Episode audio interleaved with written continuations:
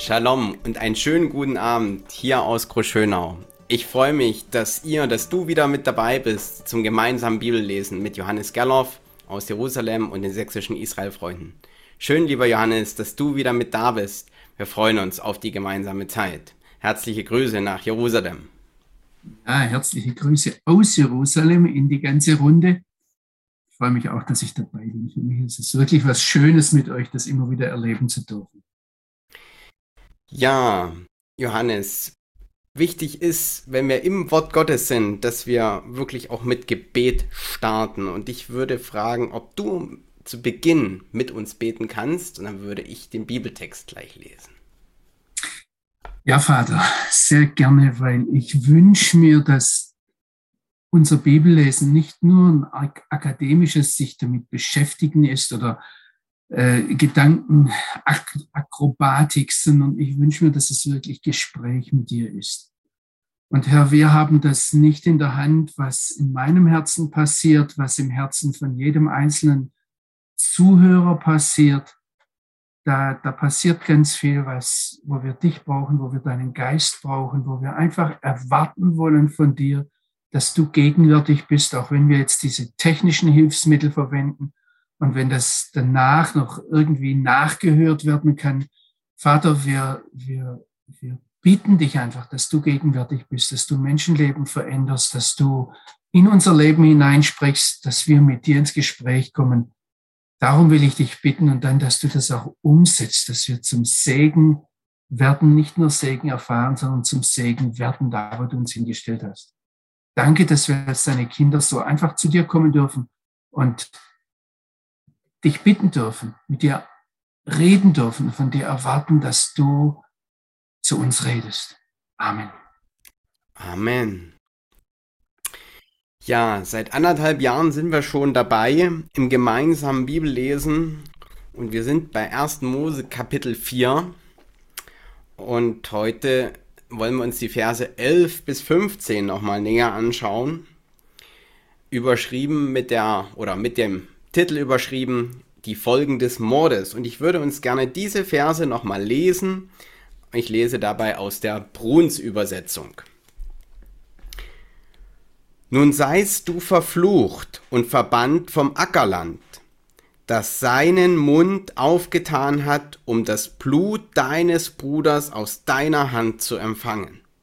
Wenn du den Acker bebaust, wird er dir keinen Ertrag mehr bringen du sollst ziel- und heimatlos auf Erden sein. Da antwortete Kain dem Herrn, meine Strafe oder Schuld ist größer, als dass ich sie tragen könnte. Siehe, du vertreibst mich heute vom Ackerland. Ich muss mich vor deinem Angesicht verbergen. Ziel und heimatlos werde ich auf Erden sein. Jeder, der mich findet, wird mich dann totschlagen. Da sprach der Herr zu ihm, Nein, wer kein erschlägt, soll siebenfältig Rache verfallen. Und der Herr machte kein ein Zeichen, damit keiner ihn erschlüge, wenn er ihn anträfe. Soweit die fünf Verse aus 1. Mose Kapitel 4. Vielen Dank, Samuel. Ich hätte vielleicht noch zwei, ich sage jetzt mal eher technische Sachen zu Beginn sagen müssen. Wir haben uns ja hier immer festgelegt, dass wir jeden zweiten Dienstag im Monat uns treffen. Und ich habe heute schon gemerkt, dass ich einen, äh, ich sage jetzt mal einen Fehler gemacht habe, weil heute eigentlich Familienfest ist. Wir haben heute den Vorabend des letzten Tages im äh, Fest der ungesäuerten Brote. Also ich muss euch jetzt eigentlich aus Jerusalem mit Chag Sameach begrüßen und unten sitzt meine Familie. Ihr könnt euch das so ähnlich vorstellen, etwa wie Heiligabend.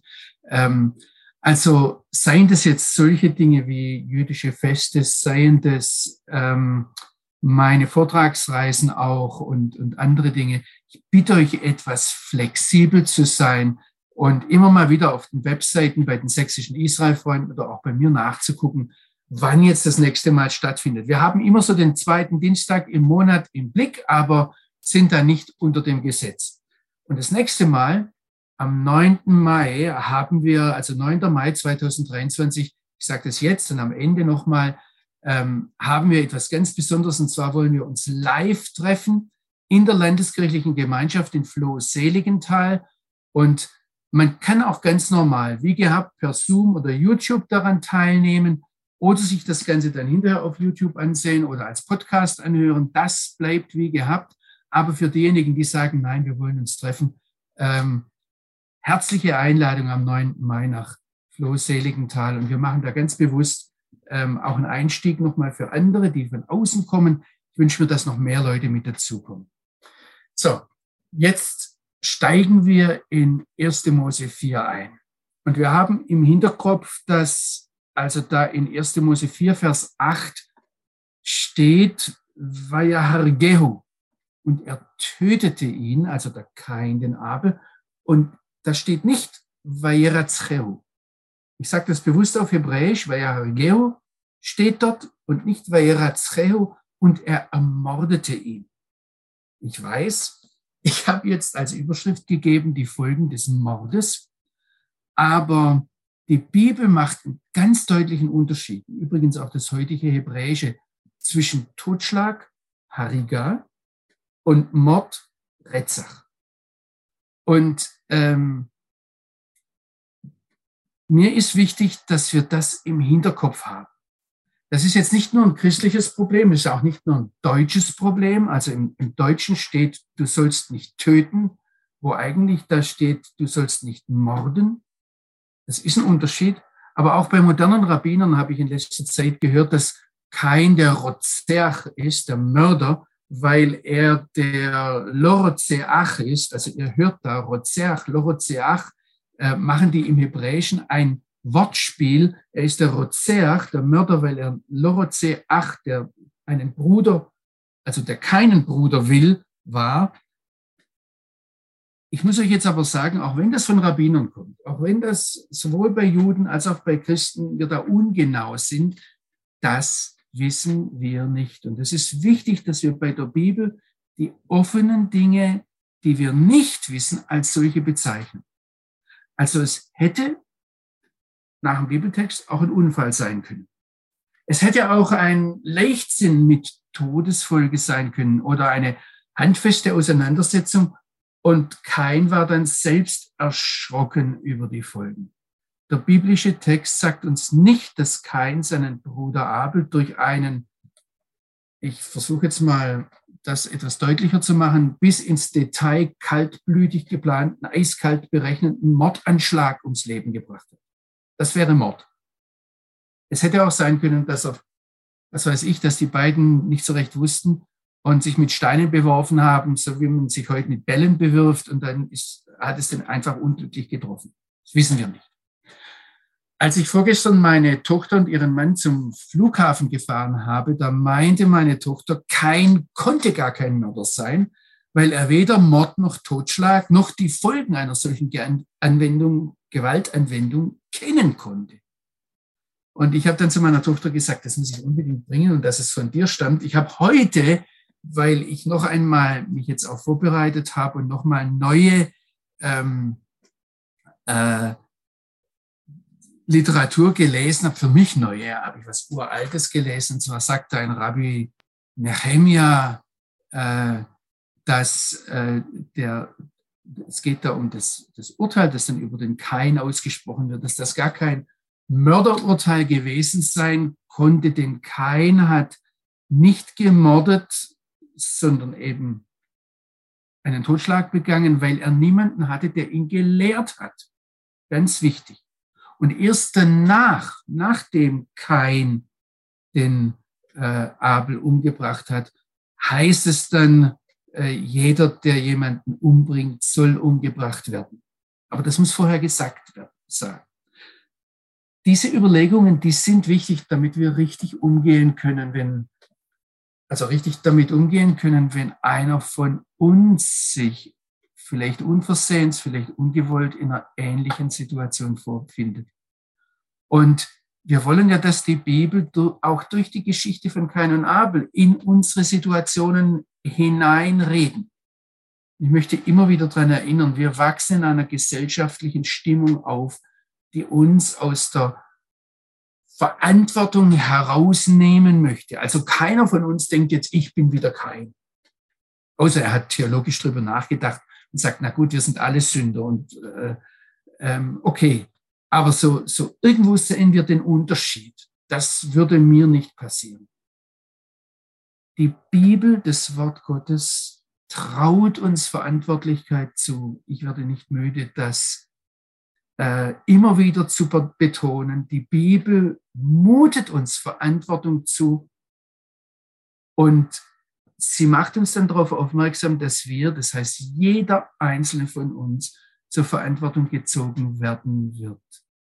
Das ist schlicht und einfach so. Und das Entscheidende jetzt bei Kain war, wie er mit dem Totschlag seines Bruders umgegangen ist. Dass er mh, hm, keinerlei Selbst Schuldbewusstsein erkennen ließ, dass er dann die Schuld abgestritten hat und dass er dann die Schuld sogar Gott selbst zugeschoben hat. Es ist wichtig, dass wir hier nicht einfach schwarz-weiß sehen. Es ist wichtig, dass wir den Kain nicht vorverurteilen. So, und jetzt gehen wir zum Text. 1. Mose 4, Vers 11. Und da heißt es jetzt, da spricht Gott, Ve'ata arurata minha adama. Und jetzt bist du verflucht von dem Erdboden, der gezwungen wurde, seinen Mund aufzutun, das Blut deines Bruders von deiner Hand anzunehmen. Wenn du den Erdboden bebaust, wird er dir künftig seine Kraft nicht geben. Unstet und flüchtig sollst du sein im Land. Arur, dieses, dieser Ausdruck für verflucht ist schon einmal vorgekommen, und zwar in 1. Mose 3, Vers 17. Damals war es die Adama, die, der Erdboden, die um des Adam, des Menschen willen, verflucht worden war. Und diese enge Verbindung zwischen Adam, Mensch und Adama kommt jetzt, kommt dort, also in 1. Mose 3, vielleicht zweimal zum Ausdruck, wenn wir dann Ach, ich lese es einfach nochmal. Das ist 1. Mose 3 ab Vers 17, wenn wir dorthin gehen. Und das sagt Gott zum Mann, weil du auf die Stimme deiner Frau gehört hast und gegessen hast von dem Baum, von dem ich dir befohlen habe, hatte, du sollst nicht davon essen. Verflucht ist der Erdboden um deinetwillen. Also da steht dasselbe Wort Aurora in dem Fall, die weibliche Form. Mit Schmerzen wirst du dich ernähren alle Tage deines Lebens. Dornen und Disteln kommen dann im Schweiß deines Angesichts und dann heißt es, denn du bist vom Staub genommen und deshalb sollst du zum Staub zurückkehren. Also das ist eine ganz dichte Verbindung zwischen dem Adam und der Adama. Und die Rebellion des Menschen hat die Natur von ganz grundlegend verändert. Eigentlich wäre die Adama, also der Erdboden, auf den Adam hin geschaffen, also mit Richtung Adam geschaffen gewesen. Das hört man im Hebräischen schon rein grammatikalisch. Das He am Ende des Wortes. Also Adam, hört ihr? Und dann ist Adama einfach das A am Schluss. Das ist, das zeigt ein He an, ein H, ein H, ja? Und dieses He am Ende eines Wortes, das zeigt eine Richtung an. Also die Adama ist auf den Adam zugeschaffen, so wie Habait zum Beispiel heißt das Haus. Und wenn ich nach Hause gehe, dann heißt es Habaita. Oder was viele von euch kennen, ist äh, der hebräische Ausdruck für Jerusalem ist Jerusalem. Und wenn ich nach Jerusalem gehe, dann heißt es auf Hebräisch Jerusalema. Wenn ich nach Norden sehe, dann sehe ich nach Norden. Wenn ich nach Norden gehe, dann gehe ich in Richtung Norden, Zafonna. Übrigens in Richtung Osten, also Osten heißt Kedem und nach Osten hin heißt Kedma. Und dasselbe gilt dann auch, da steckt ganz viel im biblischen Text drin, ja. Ähm, wenn wir den Mann sehen, das ist Ich, Und die Frau ist diejenige, die auf den Mann zugeschaffen wurde. Das ist die Isha. Und genau so ist der Adam auf, nein, die Adama auf den Adam zugeschaffen. Und was jetzt mit dem Ungehorsam des Menschen passiert ist, ist, dass diese Sache umgedreht wird. Plötzlich muss sich der Adam um die Adama kümmern, also der Mensch um den Erdboden. Und ähm, das heißt jetzt, mit Schmerzen wirst du dich ernähren. Also du wirst praktisch Schmerzempfinden dem Erdboden nachlaufen. Jetzt muss der Mensch dem Erdboden seinen Lebensunterhalt abbringen. Das war in 1. Mose 3. Und man kann sagen, was zum Beispiel Samson Raphael Hirsch, also dieser schon öfters erwähnte Rabbiner aus von vor 200 Jahren gesagt hat, er sagt, damals wurde die Erde verflucht mit dem Ziel, dass der Mensch erzogen wird. Jetzt hier in 1. Mose 4, Vers 11, da zieht der Ben Adam, der Menschensohn, selbst den Fluch auf sich. Jetzt wird über den Menschen der Fluch ausgesprochen. Was passiert da? Der Mensch, also das Arar, das, ich möchte euch viel mehr reinnehmen ins Hebräische. Das äh, Arar schreibt man mit Aleph und es gibt auch das hebräische Wort Arar. Das hörte den Unterschied nicht. Das ist mit dem Ayen am Anfang. Das ähm, hat was zu tun mit Arar, mit vereinsamt. Also der Baruch, der Gesegnete, auf Schwäbisch würden wir Baruch sagen, ja, das ist der Gesegnete, auf den strömt alles harmonisch zu, was er zum Shalom, zum Heil, zum Gedeihen braucht. Der Arur ist einsam. Und ähm, wir sehen das zum Beispiel, schlagen wir mal Jeremia 17 auf. Und dort kommt es in den Versen 5 bis 6. Ich, ich vermute, dass das viele von den rabbinischen Auslegern so im Hinterkopf haben, wenn sie ähm, über, über dieses verflucht und gesegnet sprechen. Da heißt es, äh, so spricht der Herr, Kor Maradonai, Arur Hagever Sheriff Adam. Verflucht ist der Mann, der seine Sicherheit beim Menschen sucht. Ganz klar, ganz eindeutig. Und der Fleisch zu seinem Arm macht und dadurch min Adonai Yasur Libo und dadurch kehrt er sein Herz vom Herrn ab. Und jetzt geht's interessant weiter in Vers 6. Ich bin in Jeremia 17, Vers 6. Da heißt es, Vahayake ar ar arava. Ihr hört überall dieses ar ar ar, ja. Das Hebräische macht da so richtige Wortspiele. Da heißt es, er ist wie ein Wacholderstrauch. Das ist der Arar in der Arava. Bei euch steht wahrscheinlich Einöde oder Wüste. Er sieht nicht, dass Gutes kommt. Er wohnt verdorrend in der Wüste in einem Land, das versalzt ist und keine Heimat bietet. Also wenn ihr allein diesen Text neben unsere Geschichte mit dem Kain hinhaltet, werdet ihr merken, wie viel da parallel läuft. Und das Gegenteil ist der Psalm 1. Dort ist der äh, Gesegnete, der Glückliche, von dem es nachher heißt, ähm, dadurch bin ich übrigens auf, Psalm, auf Jeremia 17 gekommen, weil das so ähnlich die Worte sind wie in Psalm 1. Und in Psalm 1 heißt es, alles, was er tut, ähm, gelingt ihm. Also das ist eine, eine wichtige Sache, dass dem, dem, beim Kain jetzt ähm, was ganz, ganz Schlimmes passiert. Ähm, die Rabbiner sagen so, was Gott hier von ihm wegnimmt, ist sein Erstgeburtsrecht, weil ähm, einer, der verflucht ist, eigentlich kein Erstgeborener sein kann. Und sie verweisen da auf die Stelle auf, im Jakobs Segen, wo Jakob über seine äh, Söhne spricht und mit dem Ruben anfängt und äh, da ähm, ähnliche Worte verwendet. So, und jetzt kommt aber eine Schwierigkeit im Text. Also nur, dass wir wissen, also dieses Verfluchtsein bedeutet einsam werden. Die Frage ist jetzt, wer flucht? Gott oder der Erdboden? Der Text selbst, der hebräische Text bietet mehrere Möglichkeiten. Also man könnte das so übersetzen, verflucht bist du jetzt vom Erdboden. Das heißt, der, der Boden, das ist die erste Möglichkeit, der verflucht dich. Ähm, Eine zweite Möglichkeit wäre, weil der Boden ja schon vorher verflucht war, dass es hier jetzt heißen könnte, ähm, du bist jetzt mehr verflucht als der Erdboden. Wer da flucht, ist immer noch nicht klar. Aber im Vergleich zum Erdboden bist du jetzt noch mehr verflucht. Und äh, was ich vorher noch hätte sagen können, was unterstreicht, dass der Erdboden verflucht ist, weil er dir seine Kraft jetzt nicht mehr zur Verfügung stellt. Er macht dich heimatlos, er lässt dich rumwandern, indem er äh, sagt, komm, äh, ich, ich gebe dir nichts mehr.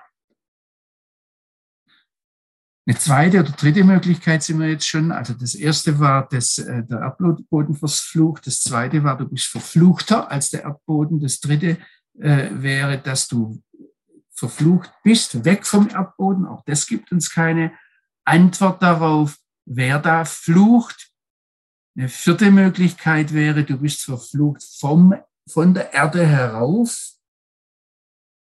Und das mehr als hatten wir schon. Also es sind doch vier Möglichkeiten. Jetzt habe ich mich gerade verheddert. Ich will dir nur sagen, da, da, da sind einige Möglichkeiten da. Die Frage ist vom Text her auch offen. Ähm, legt der Schöpfer hier was fest? Ist er sauer auf den Kain? Oder sagt auch, was er vorher schon gesagt hat, Mensch, was hast du da gemacht? Wo bist du da hingekommen? Stellt der Schöpfer nur eine Folge fest. Übrigens, viele rabbinische Ausleger tendieren dahin, dass das, was die, also was jetzt im Verhältnis zwischen Erde und Mensch passiert, was dann als Fluch wahrgenommen wird, dass es letztendlich die moralische Konsequenz, die Reaktion der Umwelt auf den Menschen ist. Ich halte es für eine, für eine, für eine ganz wichtige Beobachtung, weil ähm, ich denke, dass vieles, da ist zumindest ein Teil Wahrheit drin. Ich denke, dass vieles, was wir heute auch als eine gefallene Schöpfung wahrnehmen, ganz einfach eine Reaktion der Schöpfung ist auf unsere Verhaltensweise, auf unser Umgang mit der Schöpfung. Gott braucht da gar nicht weiter zu richten. Er kann zum Kein sagen, du bist schon gerichtet, indem sich die ganze Erdwelt gegen dich erhebt und in diesem Schrei liegt dann dein Urteil. Wenn es jetzt weitergeht, dass du bist verflucht von dem Erdboden, asher pia, lakachat me achicha miadecha. Also der, der, ja, was heißt es da? Bei euch steht wahrscheinlich nur aufgetan. Ich habe jetzt bei Bruns gar nicht drauf geachtet, was er da sagt. Ähm, das hebräische Wort sagt nicht nur, dass da etwas geöffnet wurde, sondern da wurde äh, etwas aufgezwungen. Das heißt, da, dem Erdboden wurde etwas gewaltsam angetan. Es, es wurde ins Maul aufgesperrt. Dann wurde was reingedrückt.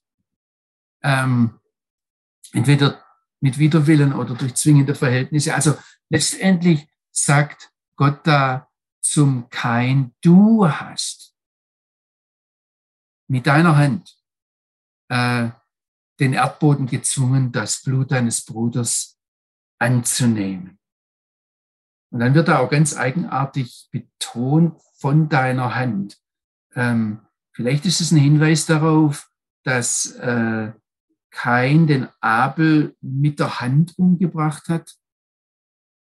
Auf jeden Fall, also die, die, der Grundton ist da, dass hier eine grausige Verkehrung stattfindet, ähm, dass der Erdboden eigentlich auf Regen und Wasser wartet. Er, er sagt dann ein Ja dazu, oder er, kann ja nicht anders, dass der Mensch irgendwann zurückkehren wird, aber das ist eine grausige, eine grauenhaftige Verkehrung, dass er jetzt äh, von der Bruderhand das Bruderblut nehmen musste und damit äh, der Kain den Erdboden eigentlich vergiftet. Das Bild, das uns hier gezeigt wird, gezeichnet wird, ist ein uraltes Grundprinzip, das die Schrift von vorn bis hinten durchzieht und das wir sehen müssen. Ich möchte euch kurz zu ein paar Texten nehmen. Jeder wäre eine Bibelarbeit wert, aber ähm, Ich möchte euch die Sachen kurz zeigen. In 3. Mose 18, äh, wenn wir da mal zum Vers 26 gehen, also ich möchte die Verse 26 bis 28 angucken, da heißt es, äh, bewahrt ihr äh, meine Satzungen und meine Rechte, tut keine von all diesen Gräueln, die vorher äh, aufgezeigt wurden, weder der Bürger noch der Migrant, der bei euch wohnt. Denn alle diese Gräuel haben die Bewohner des Landes verübt, die vor euch hier wohnten. Und dadurch wurde das Land unrein. Es wurde vergiftet. Und die Folge ist jetzt, dass, also Gott sagt, es bewahrt meine Satzungen, damit euch das Land nicht ausspeit, wenn ihr es verunreinigt, wie es das Volk ausgespien hat, das vor euch da war. Das Wort, das hier im Hebräischen genannt wird fürs Ausspeien, ist ein ganz hartes Wort. Also im, im Deutschen kann man eigentlich nur sagen, wie euch das Land ausgekotzt hat, wie es sich erbrochen hat. Das ist was ganz Gewaltsames, ja. Denn jeder heißt es hier jetzt, der von jenen Gräueln etwas verübt, äh, die Seelen, die das praktizieren, werden ausgerottet aus der Mitte ihres Volkes. Darum haltet meine Anweisungen, dass ihr nicht handelt nach den grauenhaften Gebräuchen, die man vor euch getan hat und ihr dadurch unrein werdet. Ich bin der Herr, euer Gott. Ich möchte jetzt nicht näher reingehen, ähm, was die damals gemacht haben. Es geht nur darum, ähm, das Land wurde ursprünglich auf den Menschen zu geschaffen und das ist immer noch da. Das ist übrigens auch das Ziel, was Gott wieder hat. Und dann wurde da was zerbrochen und dann kam dieser Fluch ähm, durch, dies, durch dieses vergossene Blut. Vergossenes Blut, vielleicht gehen wir zu 4. Mose 35, die Verse 33 und 34. Da haben wir das noch einmal, dass es heißt, schändet das Land nicht, in dem ihr wohnt, denn das Blut schändet das Land. Und das Blut wird nicht entzünd vom, also das Land wird nicht entzünd vom Blut, das darin vergossen wurde, außer durch das Blut dessen, der es vergossen hat. Macht das Land nicht unrein, darin ihr wohnt. Und jetzt sagt Gott was ganz, ganz Wichtiges. Er sagt, das Land, in dem ich wohne oder in dem ich wohnen will, denn ich bin der Herr, der unter den Söhnen Israel wohnt. Wir, wir, wir hören hier etwas vom Herzschrei Gottes, der übrigens die Schöpfung von Anfang an dazu geschaffen hat, um da Gemeinschaft mit uns Menschen zu haben, um da gemeinsam mit uns zu wohnen. Eine ganz wichtige Sache. Ich möchte jetzt noch einen Text hier sehen. Auch da juckt mich da eine ganze Bibelarbeit drüber zu halten. Ezekiel 36 ist, äh, wir, wir müssen als Grundlage die Sache mit Kain und Abel sehen, wenn wir Hesekiel 36 verstehen wollen. Und ich, ich lese jetzt mal ab Vers 16. Hesekiel 36 ab Vers 16, da heißt es, das Wort des Herrn geschah zu mir, Menschensohn, das Haus Israel wohnt auf seinem Erdboden.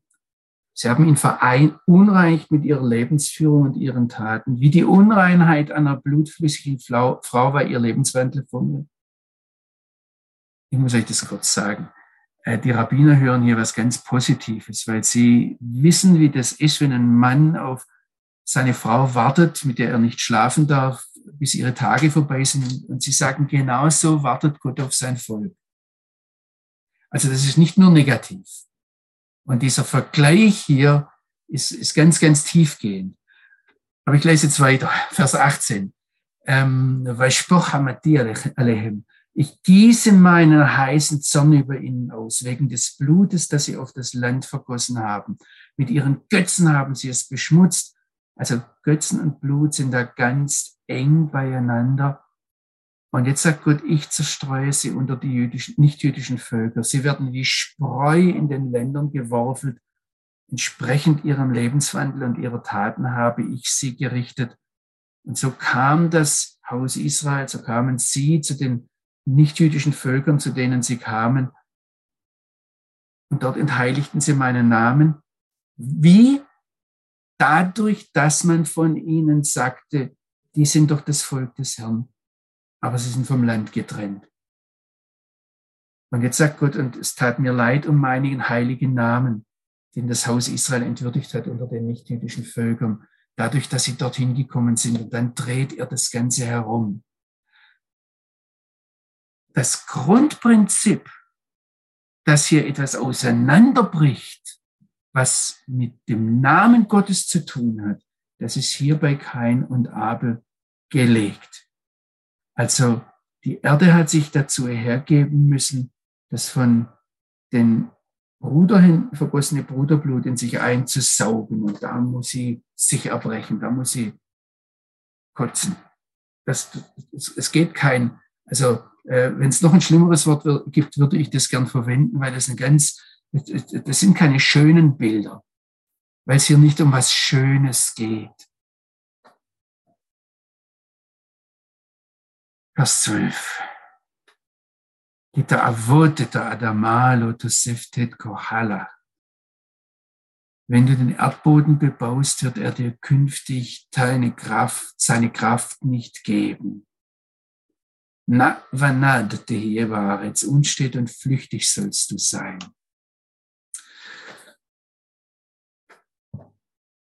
Also hier wird ein Band zerbrochen zwischen dem Adam und der Adama und dem Gott, der alles geschaffen hat.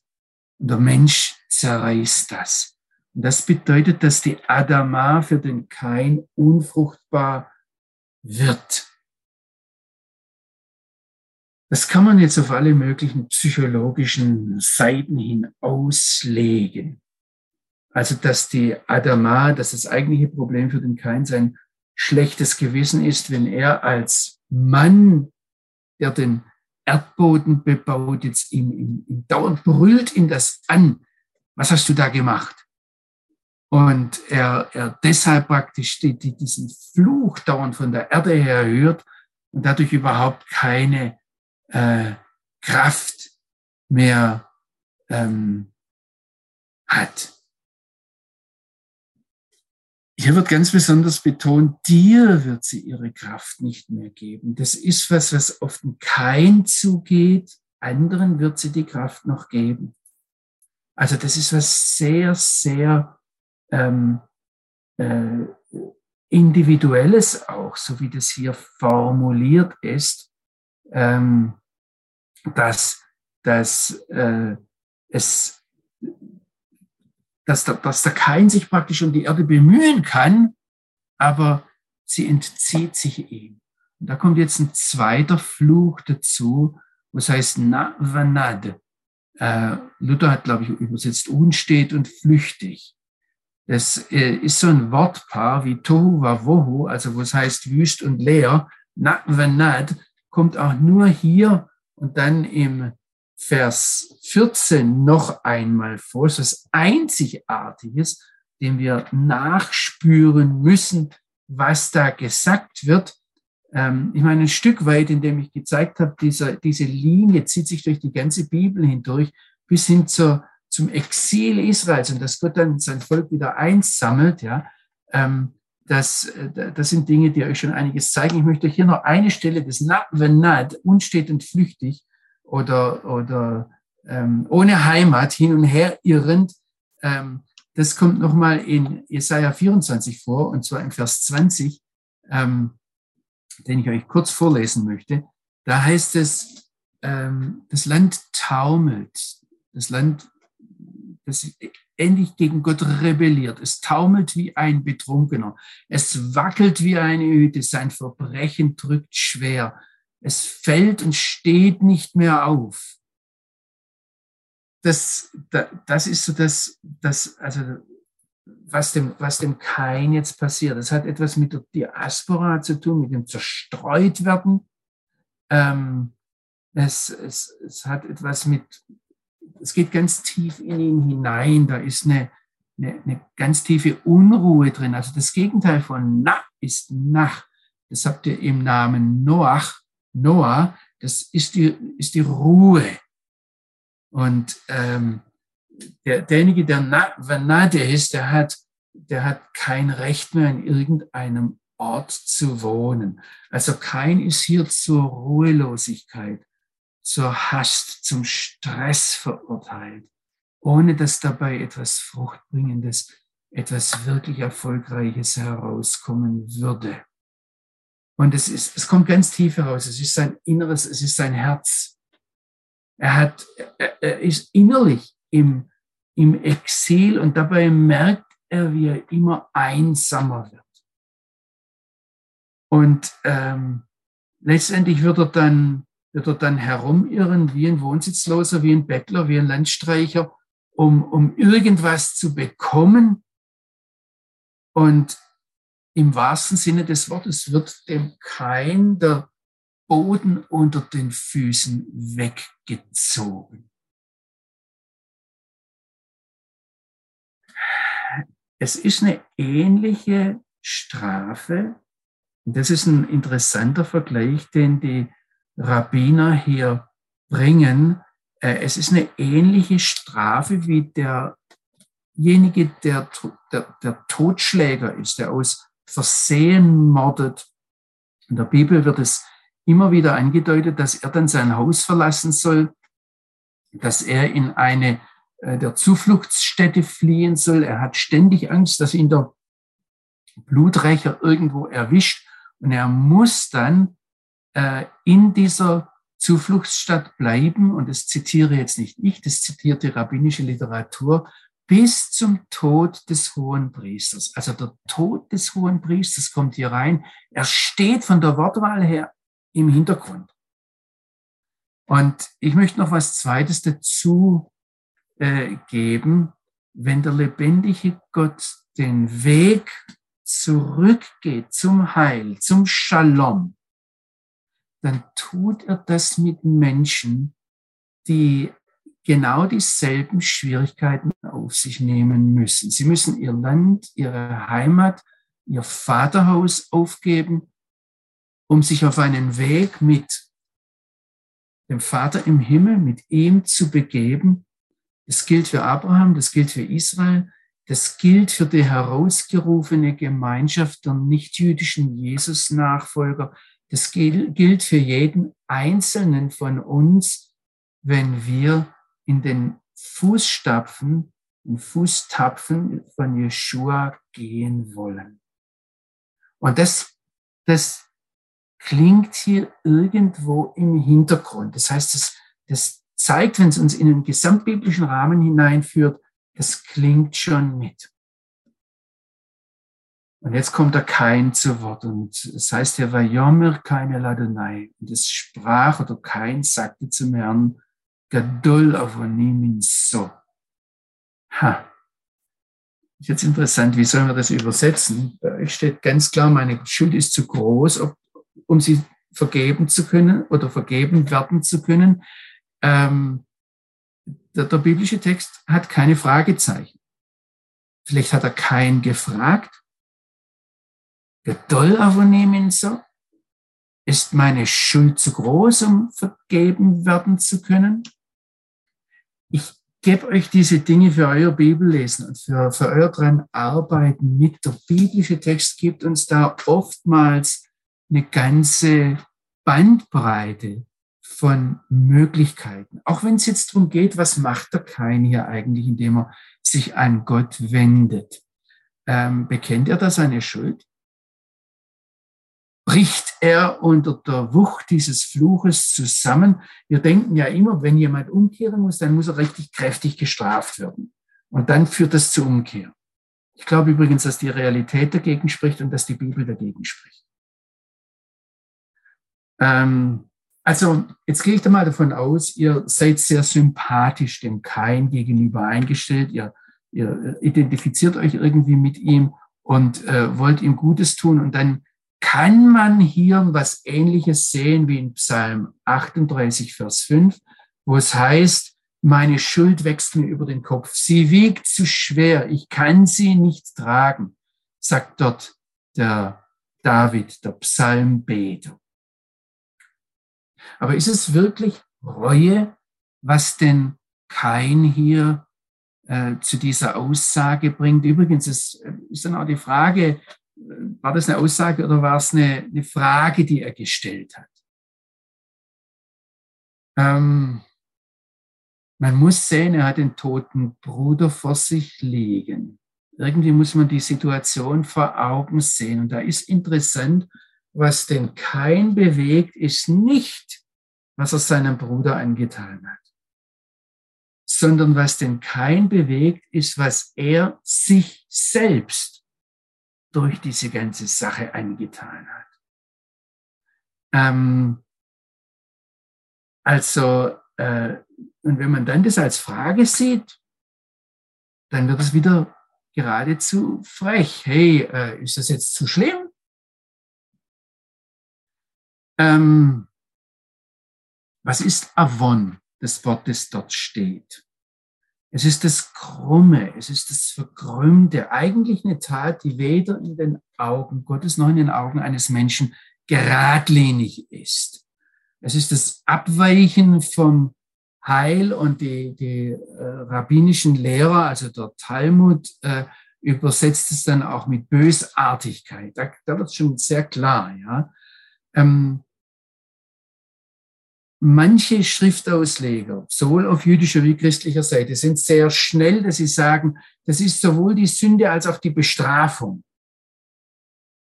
Also die Folge der Sünde, die Sündenstrafe.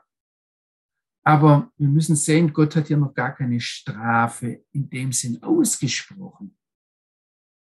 Ich habe dann auch heute Mittag äh, bei einem der alten Rabbiner, ich lese da immer wieder so Auslegungen auf Hebräisch, äh, da, da tauchen dann immer wieder neue Sachen auf. Und da habe ich äh, gefunden, wie der Gaon von Vilna, der hat im 18. Jahrhundert gelebt, äh, der, der äh, Rabbiner Elia ben Salomon Salman, ähm, der hat erklärt, was er sich selbst an Bösem zugefügt hatte. Das nannte er Avon.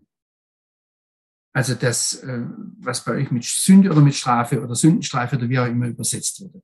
Das Verborgene, Verkehrte und das Avonie, das ist die Strafe und das ist praktisch die Folge von dem, was er sich selbst zugefügt hat.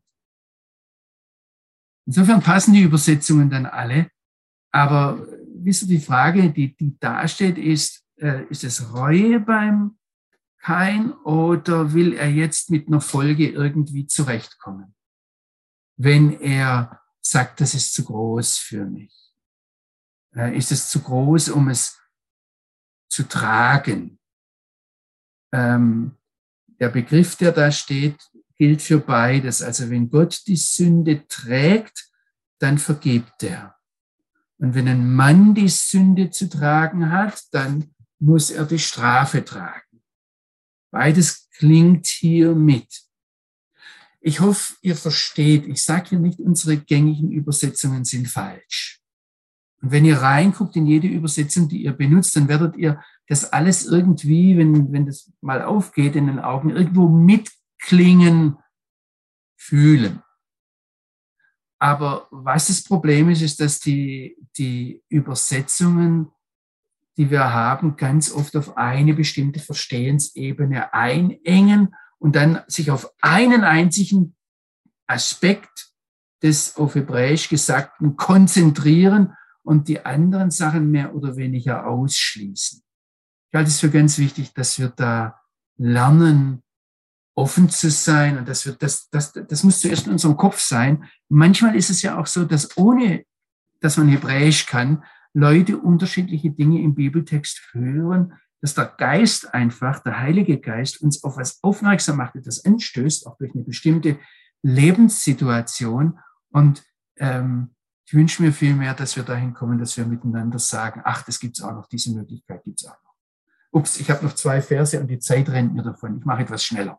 Das heißt, jetzt sieh mal, du vertreibst mich heute, sagt der Kain, vom Erdboden und ich muss mich vor deinem Angesicht verhüllen oder verbergen. Ich bin unstet und flüchtig, da kommt dieser Ausdruck Venad nochmal vor, im Land. Und so wird mir es gehen, dass mich totschlägt, wer mich findet. Also der Kain hält jetzt äh, Gott vor, er hat gesagt, du, du, du hast mich vertrieben da klingt all das äh, mit. Übrigens, er erlebt hier, was sein Vater schon vor ihm, vor, vor ihm erlebt hat, als er aus dem, aus dem Garten Eden vertrieben wurde und jetzt vom Angesicht äh, Gottes von, ähm, äh, ja, es heißt hier zunächst mal vom Angesicht des Erdbodens.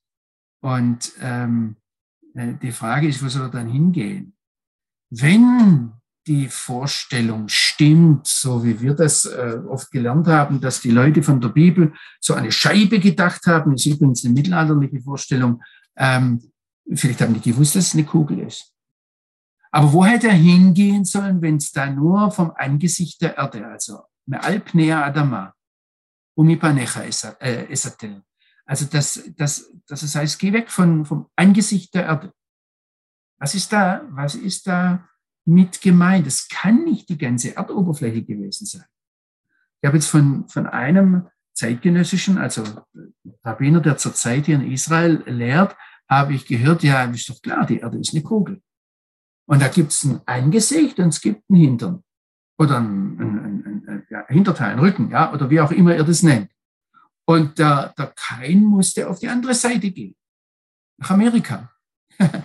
ähm, äh, ist eine interessante Überlegung, ist übrigens was, was dann auch heute, bis heute Auseinandersetzung von Rabbinern, wenn die Aussagen machen, betont. Es gibt ja den, den Lubavitcher Rebbe, der, der für Messias gehalten wurde, und der war die ganze Zeit in Amerika. Die Frage war, obwohl er so zionistisch war, warum ist er nicht zurückgekommen? Und er hat dieses, dieses Bild hier verwandt und hat gesagt, na, ich muss am Tachat der Erde, also am Rücken der Erde oder am Hintern der Erde sein, um zu zeigen, dass auch dort das Licht äh, des Ewigen, gelobt sei er, das Licht Gottes scheint, das Licht der Torah scheint. Also äh, denkt mal drüber nach, da ist sehr, sehr viel, da, da öffnen sich ja unwahrscheinlich viele Möglichkeiten, ähm, wenn wir wenn wir hier am biblischen Text bleiben und nicht gleich unsere Vorstellungen, wie der antike Mensch gedacht hat, äh, auf die Bibel übertragen, sondern sehen, die Bibel lässt da sehr viele Möglichkeiten offen. Und dann waren die, die Kinder Keins vielleicht auf der anderen Seite äh, der Erde, wenn auf dem Angesicht der Erde die Sintflut war. Und das würde dann erklären, warum es äh, Keniten auch nach der Sintflut noch gab und die plötzlich wieder aufgetaucht sind. Also ähm, der biblische Text lässt da mehr offen, als wir denken. Jetzt heißt es, und vor deinem Angesicht muss ich mich verbergen. Also er wird vom Angesicht Gottes verbannt. Äh, ein Ausleger sagt, dass Gott ihm zum Feind wird. Das auf dem Hintergrund ist übrigens zu verstehen, wenn der aaronitische Priestersegen sagt, der Herr lasse sein Angesicht leuchten über dir. Oder der Herr erhebe Yisa Adonai Panav Elecha. Das, das sind genau die Worte, die hier gebraucht werden. Dass Gott sich uns zuwendet, kann beängstigend sein, ähm, wenn wir zum Beispiel im Psalm 34 denken da heißt es im Vers 17, Psalm 34, Vers 17, da heißt es, das Angesicht Gottes ist gegen die gerichtet, die das Böse tun, um ihr Gedächtnis aus dem Land zu vertilgen. Und deshalb haben sie Adam und Eva auch Mipne Adonai Elohim, also vor dem Angesicht des Herrn Gottes versteckt. Wenn wir im Licht Gottes wandeln, das heißt bewusst unter seinen Augen unser Leben führen, dann gibt es Geborgenheit wie nichts sonst. Und die Alternative ist das, was kein erleben musste und eben nicht nur er. Denkt an Römer 1, wo dreimal steht in den Versen 24, 26 und 28, dass der eine wahre, lebendige Gott sie dahingegeben hat, dass er sich abgewandt hat dass er nicht mehr hinschaut.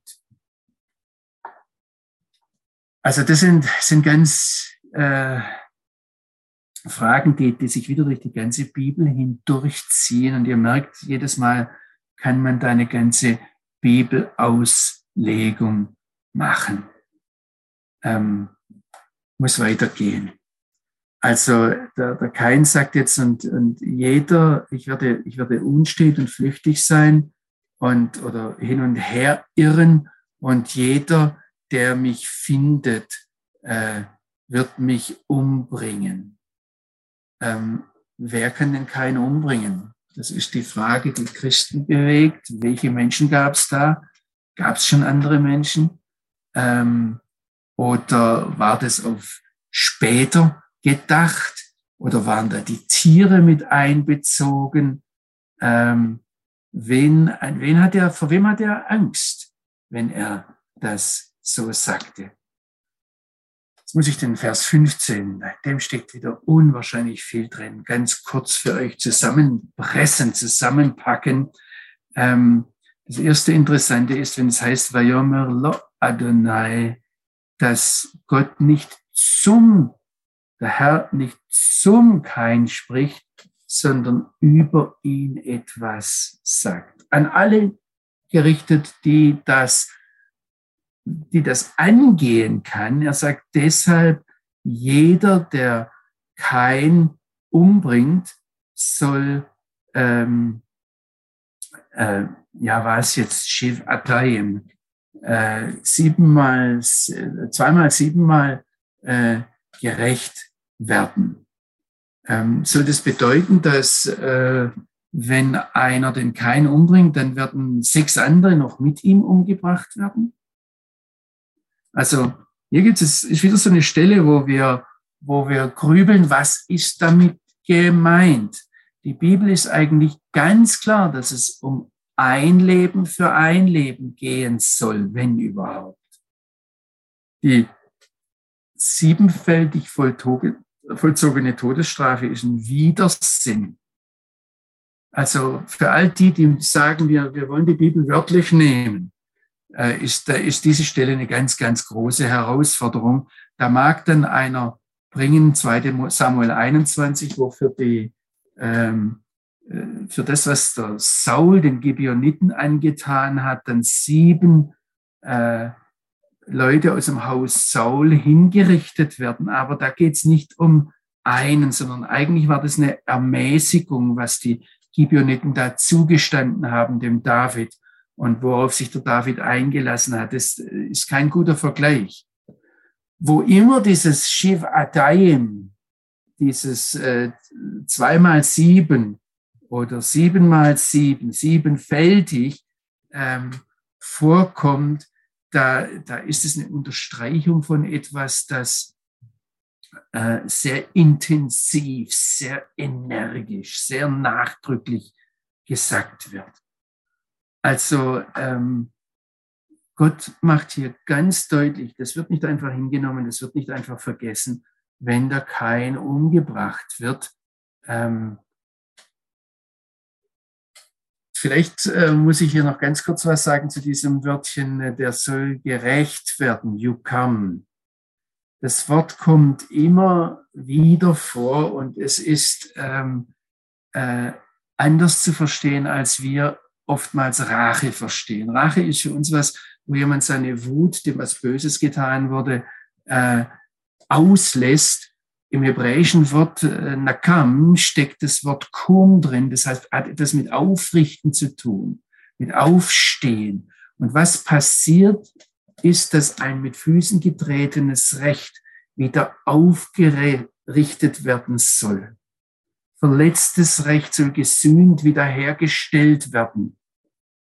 Und Recht ist ja natürlich da, um uns in unserer Beziehung mit dem Vater im Himmel ins, ins Lot zu stellen. Wir können das auch verstehen als etwas, wo Gott, wo Gott eine Balance wiederherstellt.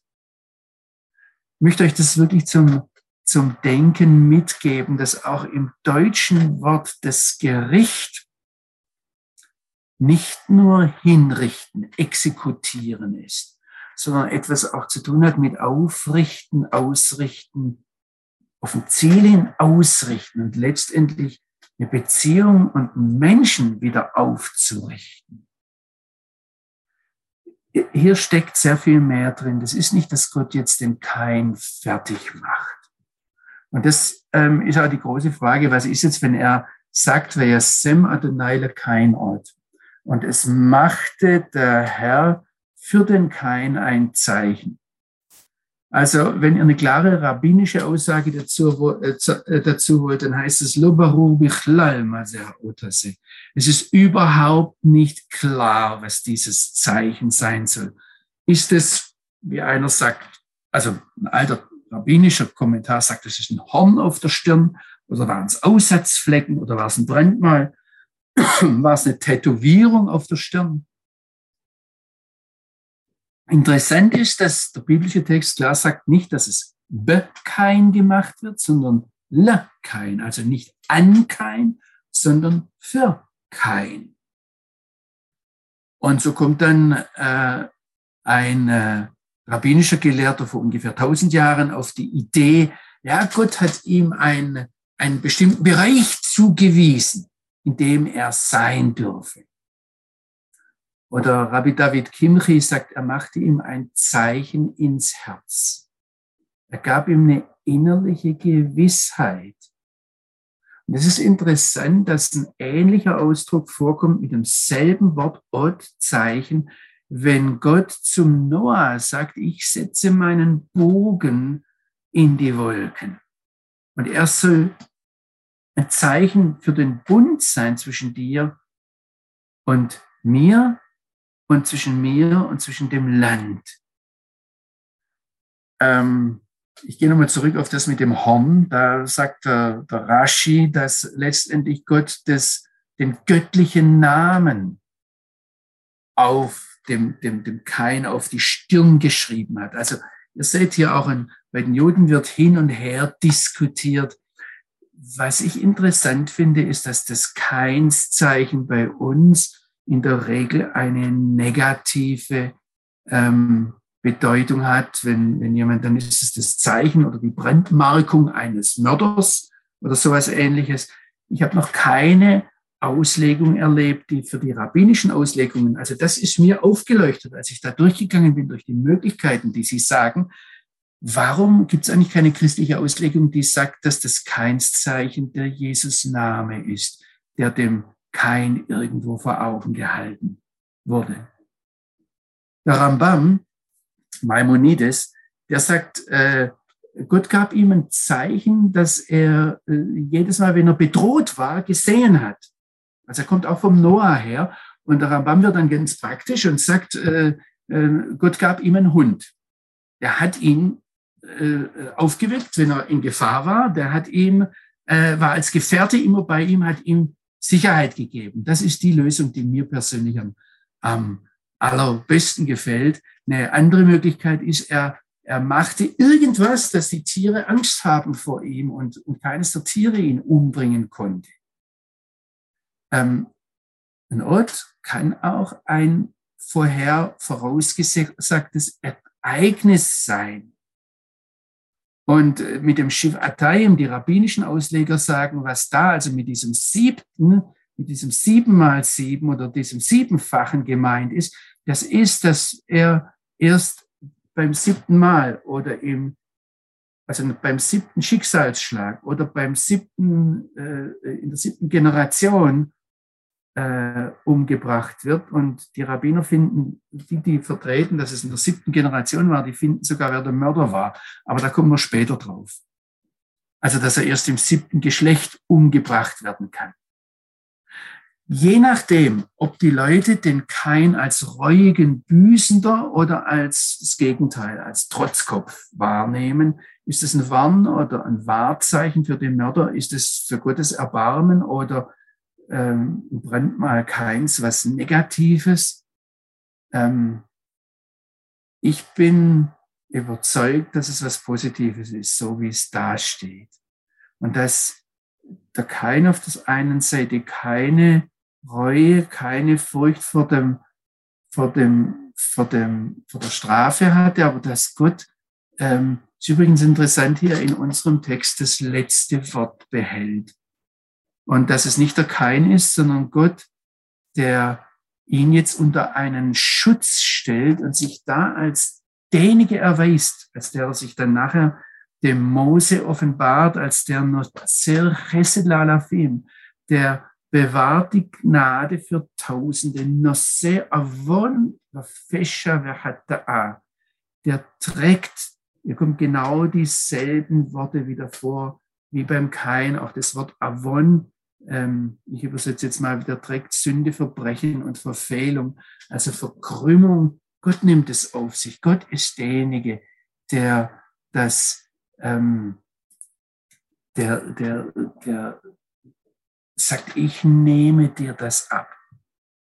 Es ist für mich hochinteressant, dass das in dieser grauenhaften Geschichte, in dieser schrecklichen Geschichte so deutlich hervorleuchtet, dass man eigentlich, wenn man den Gesamtzusammenhang sieht, ähm, also ich, die Tatsache ist, wir wissen nicht, was das Keinszeichen ist. Aber ich muss sagen, wenn ich die ganzen Dinge zusammentrage, vielleicht hat der lebendige Gott dem Kain den Namen Jeshua, den Jesus-Namen aufgeprägt oder vor Augen gehalten oder ins Leben hineingedrückt, weil da klar wird, wer letztendlich diese ganze Schuld tragen kann.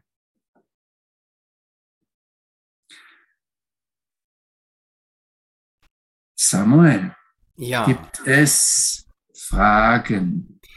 Momentan, ich schaue mal in den Chat, sowohl bei YouTube als auch bei äh, Zoom sind noch keine Fragen aufgetaucht. Nichtsdestoweniger habe ich natürlich einige. Ah, ähm, das erste es ist sein? Osten. Misrach habe ich mal als Osten gelernt. Du hast ein anderes Wort verwendet. Äh, ist, sind da Unterschiede drin? Also zunächst mal musst du verstehen, dass äh, sich das Hebräische genau wie jede andere Sprache über die Zeit hinweg äh, ähm, entwickelt hat.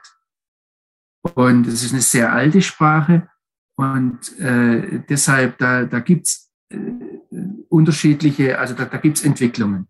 Das Wort Misrach kommt von, von daher, wo die Sonne aufgeht, wo die, ähm, wo die, äh, wo die Sonne anfängt zu scheinen, zu strahlen. Ja, das ist ein Wort für Osten, das ist richtig. Grundsätzlich ist es aber so, dass äh, die Bibel vom Land Israel her denkt, und da steht jemand dort oben beim Samuelsgrab und sieht in Richtung Osten. Und da ist Osten das, was vor mir ist. Das Kadum, das Kedem. Und äh, da ist dann, was links ist, der Norden, und deshalb gibt es da nicht nur Zafon, sondern auch Smol. Und dann gibt es nicht nur, was äh, der Rom ist, der Süden, sondern auch Yamin, die Rechte. Deshalb ist der Benjamin auch der Sohn des Südens. Und das Mittelmeer, das liegt hinter mir, wenn ich so denke. Und das ist deshalb auch das hintere Meer oder Achor kann auch der Westen sein. Okay, Gut, ähm, dann bin ich bei dem Thema verflucht oder mehr verflucht. Also als erstes wurde zeitlich gesehen im Kapitel 3 der Erdboden verflucht. Und jetzt als zweites äh, wurde Adam, äh, kein verflucht. Mehr gegebenenfalls gibt es unterschiedliche Stufen oder Level von Fluch und wenn ja, wie kann ich die messen oder begreifen, wenn du sagst, er ist mehr verflucht worden als. Naja, das habe ich ja versucht zu sagen, indem ich gesagt habe, also zunächst mal, das ist rein vom Wortlaut her, Aro, Adam, Minha, Adama. Kann man sagen, äh, verflucht bist du mehr als die Erde. Ja? Okay. Ähm, das, das, das ist eine Möglichkeit, das im biblischen Hebräischen so zu sagen. Ähm, das mehr verflucht, wie das, wie das in dem Fall ausgesehen hatte, war, dass die Erde ursprünglich auf den Adam zugeschaffen war und der Adam äh, praktisch nur, ich sage jetzt mal, da eine Frucht, dort eine Frucht nehmen konnte. Die Erde hat es ihm hingehalten. Und danach, wenn die Erde dann verflucht wurde, musste der Adam plötzlich hergehen, der Erde nachgehen und im Schweiß seines Angesichts. Und dann musste er auch hinsehen, was er da nimmt. Da kamen nämlich plötzlich Donner und Disteln dazu. Und beim, beim Kain geht es jetzt einen Schritt weiter. Es ist mehr verflucht, indem sich die Erde entzieht, indem die Erde verweigert, dem Kain überhaupt ihre Kraft zu geben. Da sind schon Stufen da. Okay. Und dieses siebenfach gerecht oder was du sagst, äh, zweimal sieben, äh, kann man das auch ein Stück weit auf eine dritte Stufe vom Fluch beziehen? Ah, da, ich jetzt da würde ich jetzt aufpassen, wenn man, um, um also solche Sachen dann weiter zu spinnen. Für mich wäre es wichtig, was steht da. Und ich meine, auch mit dem Shivatayim, das habe ich, glaube ich, deutlich genug gesagt, es gibt ein paar Parallelstellen, die ich jetzt übersprungen habe, ähm, aber äh, das ist einfach eine, eine, eine, sehr intensive Sache. Da geht es nicht darum, dass der äh, Kain verflucht wird, sondern da geht es darum, dass der Kain geschützt wird durch eine sehr intensive, durch einen sehr intensiven Schutzmantel. Und deshalb sage ich ja, ist es eigentlich eine positive Sache. Was, Gott ist viel positiver, als wir denken. Wir sind an vielen Stellen, ich zumindest, ich zumindest, ich merke das auch, wenn die Leute so gern über Zorn Gottes sprechen und so meinen, Gott müsse jetzt rächen und er sei ein rächer Gott und Gott sagt, umgibt da den Kain mit einem Schutzmantel. Und äh, in dem Wort rächen, das wir mit rächen übersetzen, da steckt viel mehr das Aufrichten drin und das Wiederherstellen und das äh, eine Balance wiederherstellen. Also das macht ja der Bluträcher. Übrigens, da äh, waren wir auch schon mal beim Kain drin und ich, sage jetzt nur, die, die Sachen schwingen hier mit, dass der Kain der Goel ist, der, der Erlöser. Das Wort Bluträcher und Erlöser ist dasselbe Wort. Das ist derjenige, der die Balance wiederherstellt, indem er etwas kauft. Und äh, dadurch kommen die, also ihr merkt ja, die Sachen, die, die gehen alle ineinander rein. Es ist nicht gesponnen, wenn rabbinische Ausleger da so etwas erspüren im Text, sondern da steckt ganz, also diese Dinge stecken im Text drin. Flucht, die Flucht und verflucht ist ja zumindest im Deutschen von der, vom Wortwurzel her gleich. Hat das im Hebräischen auch was gemeinsam, wenn er verflucht wurde oder verflucht ist und dann unstet und flüchtig, je nach Bibelübersetzung, flüchtig sein, verflucht sein? Also es ist, ist, definitiv etwas vom Segen, wenn wir gepflanzt sind an Wasserbächen und nicht hin und her getrieben werden wie ein äh, ähm, in, Jesaja, in Jeremia 17, dieses Bild da vom Wacholderstrauch, das ist das, wenn so ein, ein Wüstenwind, ein heißer Wüstenwind über die Wüste geht und da dann diese rausgerissenen Dornsträucher so, so äh, gewirbelt werden. Ja, das ist definitiv kein Bild vom, vom Segen. Ähm, äh, es, ich habe das vielleicht nicht deutlich genug gemacht, ja.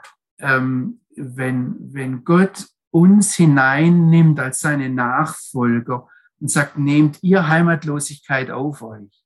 Es geht dann übrigens weiter bis dahin, dass Jeshua den ganzen Fluch auf sich nimmt. Und er zu uns sagt, wer mir nachfolgen will, der nehme sein Kreuz auf sich. Das ist Fluch par excellence. Ja, also von daher, ähm, äh, also äh, es ist aber kein, es ist keine Flucht in, im Sinn von einer kopflosen Flucht. Da wären wir definitiv beim, also um jetzt auf dich äh, einzugehen, da wären wir de definitiv beim Fluch, ja.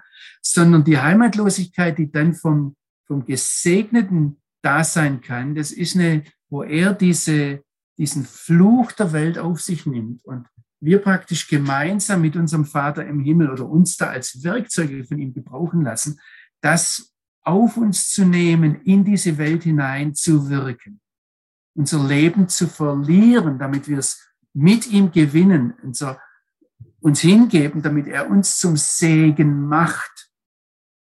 Also mir ist das ganz wichtig, dass wir zum Segen werden, aber das kann sich manchmal für uns anfühlen als etwas sehr Unangenehmes, sehr äh, nicht jeder, der gesegnet ist, spürt sie, fühlt sich auch so. Ich möchte es nochmal sagen zum Schluss, äh, dass ähm, ihr das nicht vergesst. Am 9. Mai freue ich mich auf Wiedersehen mit einigen von euch live. Also ich sehe hier jetzt schon Gesichter, wo ich ziemlich sicher bin, die könnten dabei sein, wenn sie nicht anderweitig verhindert sind. Ähm, also in Floh Seligenthal am 9. Mai 2023. Und ähm, wir werden es da so machen, dass wir die Stunde, die wir jetzt haben, auch sehr äh, relativ diszipliniert, so wie jetzt auch, äh, durchhalten und das dann auch per äh, Zoom machen und danach dann noch miteinander ins Gespräch kommen, hoffentlich. ähm, etwas freier und es auch ausnutzen, dass wir, dass wir einander da sehen. Und dann gibt es natürlich, was wir nicht vergessen dürfen, Samuel, du scheinst auf den Mund gefallen. Die müssen doch alle nach Reichenbach kommen, oder? Ja, das ist ja nicht äh, am 9. Mai, sondern am 12. bis 14. Mai haben wir die große Israel-Jubiläumskonferenz und danach im Anschluss noch äh, Tage mit der guten biblischen Botschaft, auch Israel-Thementage. Wir haben eine Filmpremiere, die DIN-Ausstellung 1948, also vieles, was es einfach in der großen Israel-Konferenz zu bestaunen gibt. Die Links kennt ihr, wenn ihr auf den Link, der im Chat steht, unserewurzel.de geht, dann werdet ihr mehr Infos dazu finden. Genau. Oder auch zum Leben.de, die Hauptseite äh, vom Verein. Eine herzliche Einladung dazu. Johannes, wollen wir mit dem Gebet beenden? Und ich dachte daran, ich habe gerade den Jochen gesehen, die Henrike, ob ich sie fragen kann, ob sie mit uns beten wollen. Ja, gut, dann lasst uns beten zum Abschluss. Unser Vater im Himmel, wir danken dir für diese Zeiten, die wir hier zusammen haben, dein Wort wirklich zu kauen, zu studieren, nochmal in einer Tiefe, die wir sonst nicht so gewöhnt sind, auch wenn es uns manchmal ja im Moment ein bisschen viel erscheint, aber ich freue mich sehr, dass wir hier zusammen ähm, so tief studieren dürfen. Und Vater, ich sehe immer wieder mal, wie, welche Tiefen dein Wort hat und dass wir das wirklich nicht ergründen können. Und wir sehen in dem, was du für ein großer Gott bist. Und dich allein beten wir an. Und wir stellen es immer wieder fest, dass du der, nicht nur der Schöpfer dieser Welt bist, sondern dass du auch der bist, der auf dem Thron sitzt und regiert. Und immer wieder will ich das auch aussprechen, dass dir nichts außer Kontrolle gerät bei allem Durcheinander, was wir sehen in unserer Welt. Du bist der Fels, auf dem wir stehen und du bist der, zu dem wir unsere Augen aufheben. Und wir loben und preisen dich zum Ende dieses Tages und wir erheben deinen heiligen Namen. Und wir danken dir, dass wir miteinander sein können, und dass du bei jedem von uns bleibst, auch wenn wir uns jetzt hier wieder voneinander trennen. Hab vielen Dank. Baruch atah Adonai Eloheinu melech haolam. Amen. Amen. Dann sage ich Shalom, Shalom und Letraot, Sameach. Und wir sehen uns dann am 9. Mai, so Gott will, entweder live oder vorm Bildschirm oder auch beides. Und dann am 12. Mai dürft ihr gerne alle nach Reichenbach kommen und auch länger bleiben.